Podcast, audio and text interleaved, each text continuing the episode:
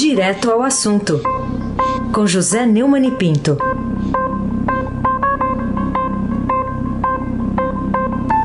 Oi, Neumani, bom dia. Bom dia, Raíssen Abac, Carolina Ercolim, Bárbara Bom dia. Guerra, Almirante Nelson Afrânio Vanderlei, Lan Bonfim, Manuel Alice Isadora e bom dia. Ouvinte da Rádio Eldorado 107,3, o melhor ouvinte, Raíssen Abac, o craque. Vamos começar, Neumani, destacando essa manchete hoje do Estadão. Bolsonaro critica confinamento e quer lojas e escolas abertas. O que, que você achou do pronunciamento do presidente da República em cadeia nacional de rádio e televisão ontem à noite? Cadeia, gostei dessa palavra aí. É, bom, seguinte, vou direto ao assunto. Bolsonaro pediu ao Congresso um decreto de calamidade pública para gastar o que quiser com combate à pandemia. Aí vem chamar o isolamento social de histeria. Ele disse que o Brasil é diferente da Itália, mas se esqueceu de falar das semelhanças que ele vê entre China, Espanha, Itália e Estados Unidos. Em vez de lamentar os mortos que começaram a ser noticiados, ele diz que é atleta e enfrentará a pandemia como se fosse uma gripezinha. Isso é falta de senso, de sensibilidade, de consciência cidadã, de que todos são iguais perante a lei. Uma reportagem do Estadão associou a reunião com o gabinete do ódio, chefiado por Carlos Bolsonaro, o Bananinha, com a decisão de fazer o apelo. A informação é confirmada pela citação que ele fez no pronunciamento do médico Drauzio Varela, que aliás ele não cita o nome, como sempre acontece, né? é, que já negou o próprio vídeo que foi feito em, em janeiro. É fake news. Fake news é isso. É isso. Fake news é isso. Agora, bem que o Drauzio podia ter evitado mais essa banana na vida dele, né? A, a fama e o, o, desespero na busca da fama realmente são péssimos conselheiros, né? Ataques contra governadores, imprensa e outros adversários tratados como inimigos não podem estar previstos na Constituição para pronunciamentos públicos de chefe de Estado. Deve ser, esse pronunciamento deve ser usado para dar informações, respeito à ação de governo. Não sou a tribuna livre para ganhar a política pré-eleitoral. Ele está lançando a campanha de 2022 num pronunciamento público atacando os adversários.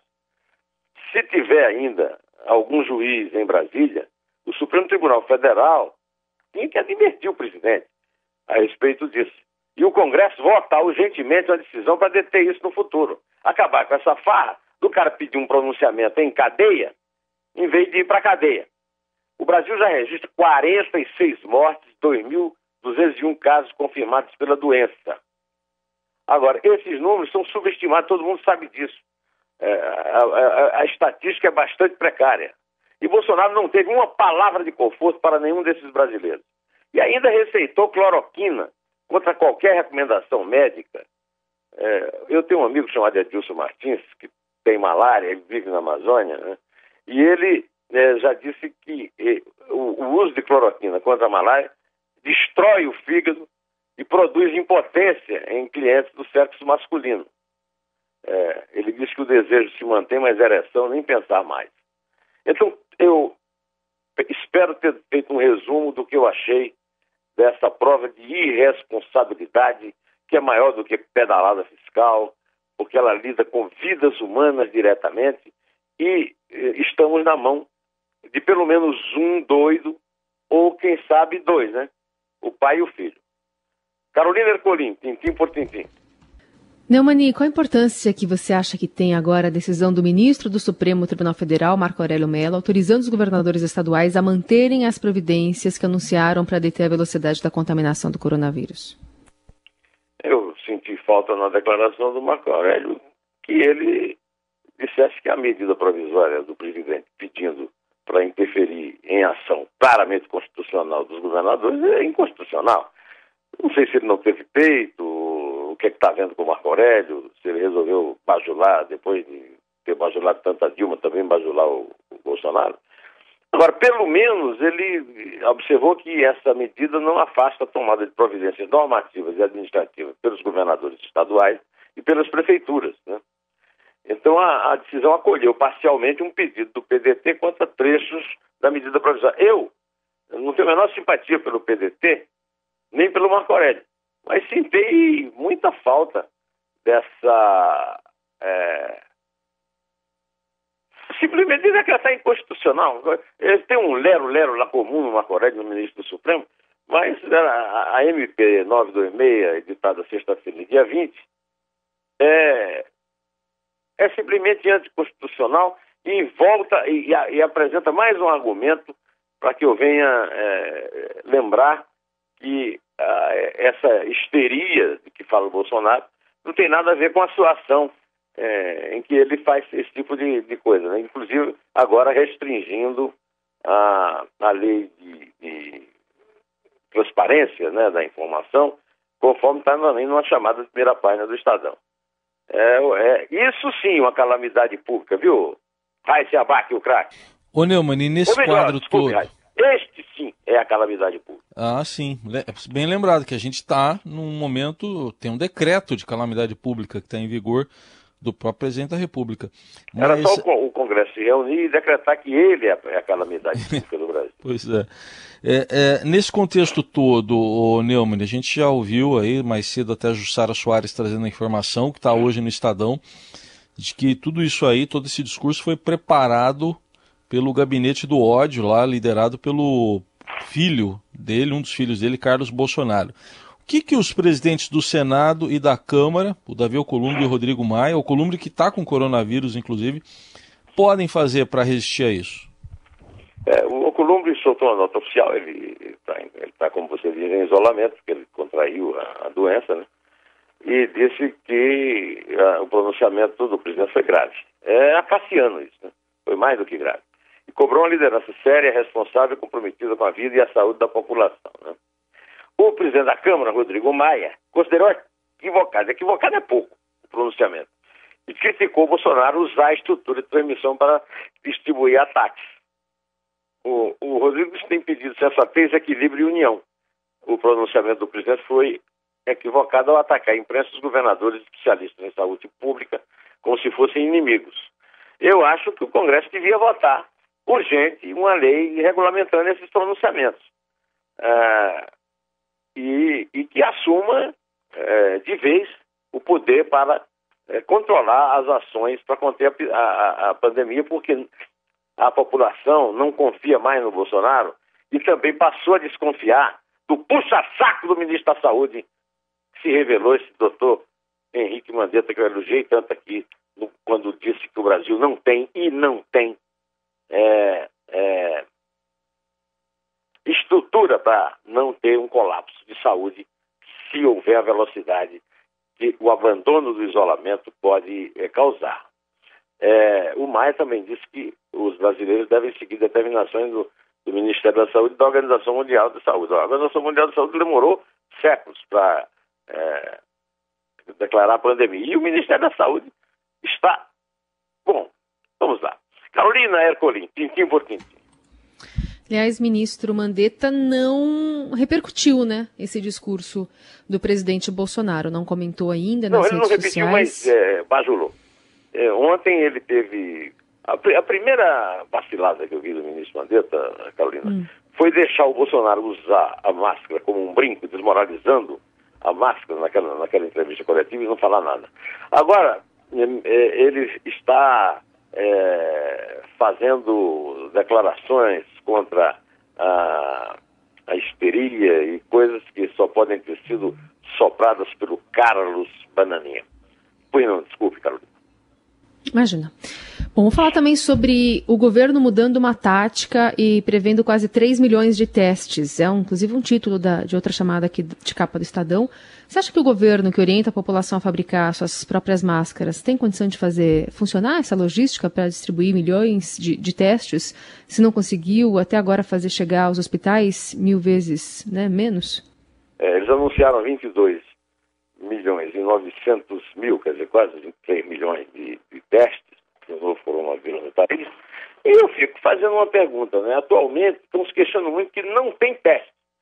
É, segundo eu vi no Estadão, até agora foram cerca de 350 mil testes numa população de 51 milhões.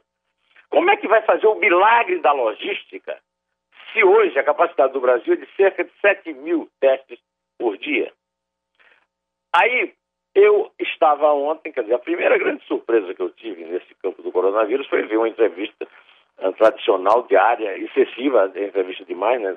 Do João Gabado e do é, o Anderson de Oliveira, né? O, o João Gabado Reis disse o seguinte, quem quiser na população, que as máscaras descartáveis devem ser usadas nos hospitais. Quem quiser na população, que faça máscara, faz com pano, quem não tem alternativa. Pega um tecido, coloca um elástico, uma barreira física para que não haja falar o tossir. E vamos deixar essas máscaras, pelo amor de Deus, né? O Mandetta, o Gabardo e o Anderson né, estão garantindo o um emprego, que é cobiçado pelo presidente da Anvisa, o vice-almirante médico Roberto Barra Torres. E então adotou um discurso anti-histeria do chefe e vai ver a popularidade dele despencar e eu não sei se ele vai ter tempo de se corrigir. Aí se abaque o craque. Só para você saber, acabou de ser um comunicado aqui do da Grã-Bretanha, oficial, de que o príncipe Charles está com coronavírus, viu? Tá. Acabou de sair. É. é apesar Quem do sabe agora o Bolsonaro muda de ideia. É.